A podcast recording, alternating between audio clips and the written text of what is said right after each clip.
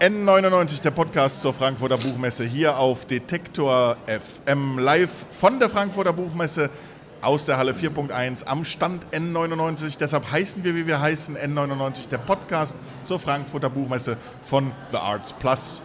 Und bei mir ist jetzt Clemens Meyer. Hi. Hallo, guten, guten Tag. Guten Tag. Wie wir Sachsen sagen.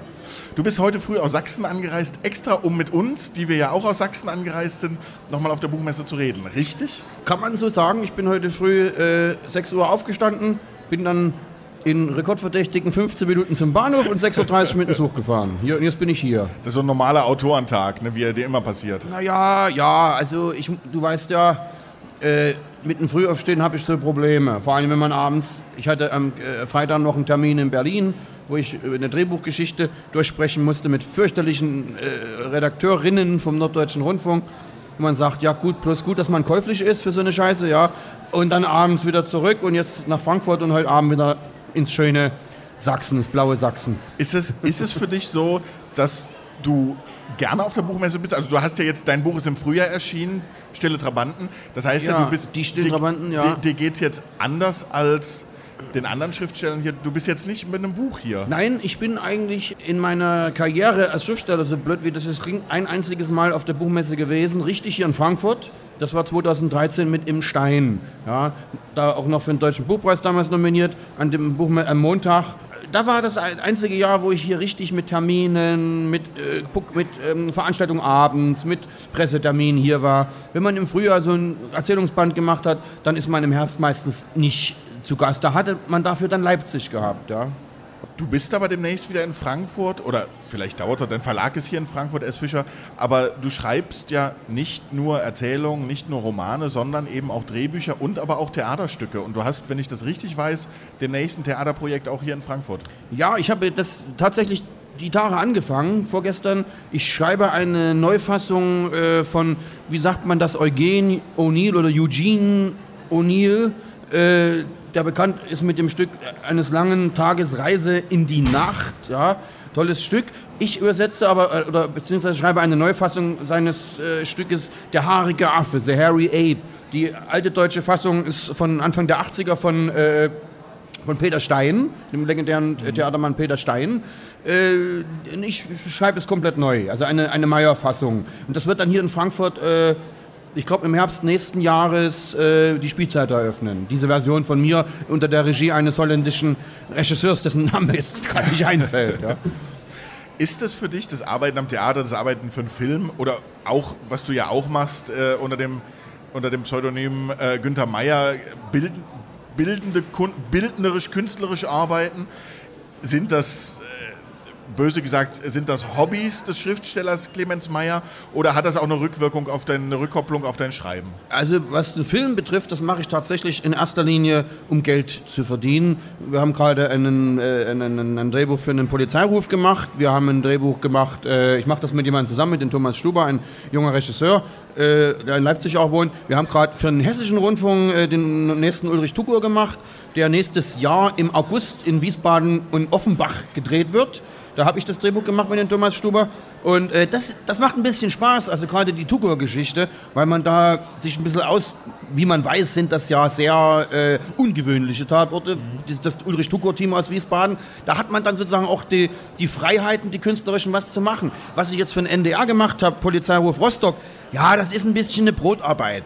Man macht's, sag ich mal jetzt ein bisschen angeberisch, weil man es kann, aber ich muss, will dafür bisschen muss Geld verdienen damit. Das Theaterprojekt, aber ist was anderes. Das mache ich, da kann ich mit Sprache experimentieren, da kann ich arbeiten, da kann ich schauen, wie gebe ich diesem alten Stück eine neue Sprache, wie kann ich die Peter Stein-Version umschreiben. Also das macht Spaß, das ist näher am literarischen Schaffen, aber mein Kernthema oder mein Kernberuf ist natürlich der Roman, die Erzählung, die Belletristik. Aber Theater kommt dem sehr nah. Ja, also das Drehbuch ist was anderes. Und auch das Künstlerische, was du erwähnt hast, die Collagen, die ich mache, das ist auch was anderes.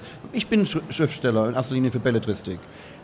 Du hast jetzt ein Erzählband äh, veröffentlicht, davor mit in Stein äh, ein Roman, der auch sozusagen den Umfang hat eines ordentlichen Steines. Ja. fällt dir das leichter, die kurze Form, also die Erzählung oder auch die Kurzgeschichte? Ist das ein anderes Arbeiten, ein anderes Schreiben als jetzt, und damit meine ich nicht nur die Zeit, dass man natürlich länger an einem Roman sitzt, vielleicht auch intensiver mit den Figuren umgeht, aber hat das eine andere Arbeitsweise, setzt das eine andere Arbeitsweise voraus? Also ich glaube, sagen zu dürfen, dass ich vielleicht neben Judith Herrmann, die äh, auch bei Fischer erscheint, die ich auch sehr schätze als Kollegin, und ich sage das jetzt nicht und die wunderbare Kurzgeschichten schreibt. Wunderbare so. Kurzgeschichten schreibt, dass ich einer der wenigen deutschen Autoren bin mit Judith Herrmann. Und man könnte, Ingo Schulze war auch eine Zeit lang so Simple Stories, äh, der auch bei Fischer jetzt ist. Wir haben das Monopol sozusagen hier in Frankfurt. Der ist Fischer Verlag. Dass ich ich sage das vorsichtig, weil man darf sich nicht zu sehr beweihräuchern, einer der wenigen Autoren bin, der die Kurzgeschichte als literarische Form sehr, sehr, sehr ernst nimmt. Und der sagt, ein Band Kurzgeschichten, den ich schreibe, den entwerfe ich als eine Art Konzeptalbum.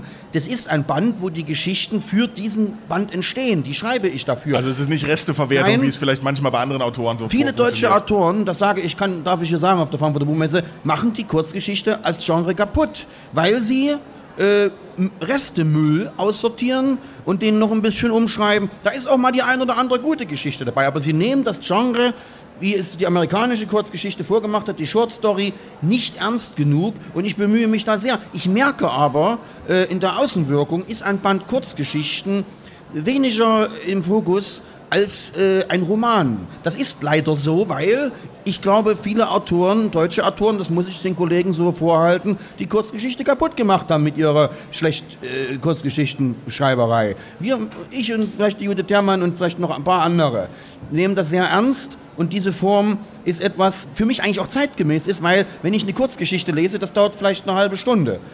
Für einen Roman als Leser brauche ich Wochen, ja, Monate, wenn es ein dickes auch äh, anspruchsvolles, äh, stilistisch und äh, schriftstellerisch anspruchsvolles Ding ist. Eigentlich müsste die Kurzgeschichte gut funktionieren. Sie passt ja auch in diesen immer kürzer werdenden Aufmerksam Aufmerksamkeitszyklus, den wir Menschen unterworfen sind durch die Digitalisierung. Wer kann schon wochenlang an einen Roman lesen? Aber die Kurzgeschichte hat es dennoch schwer. Ja? Man muss nämlich bei jeder Kurzgeschichte in einem Band Kurzgeschichten sich neu fokussieren, die, die Linse neu einstellen, sich auf einen neuen Ton einlassen, sich auf neue Personen einlassen, in diese Geschichte reingehen. Das erfordert auch sehr viel Aufmerksamkeit und sehr viel Wissen auch um die Literatur. Ja?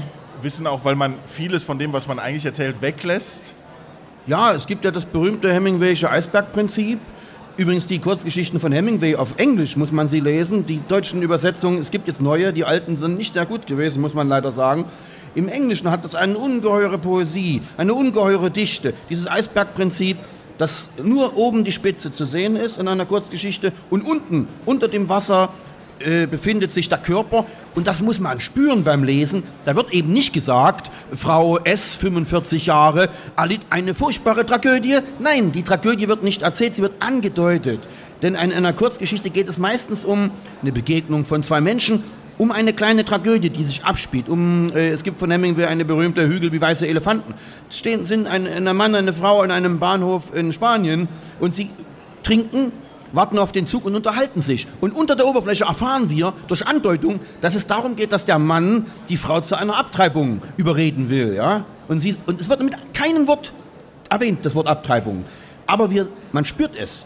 Und man spürt die Tragödie anhand der Art, wie sie trinkt, wie sie dann traurig wird, wie sie auf die Hügel, wie weiße Elefanten, die dort hinter dem Bahnhof im Ebrotal sich auftun, schaut. Das ist große Kunst. Ja? man spürt, wie Clemens Meyer für Literatur brennt. Umso schöner ist es, dass er hier auf der Frankfurter Buchmesse ist, auch wenn sein Buch Die stillen Trabanten schon im März auf der Leipziger Buchmesse erschienen ist. Detektor FM ist es hier live von der Frankfurter Buchmesse. N99, der Podcast zur Frankfurter Buchmesse. Clemens Meyer, vielen Dank für das Gespräch. Vielen Dank, weiter so.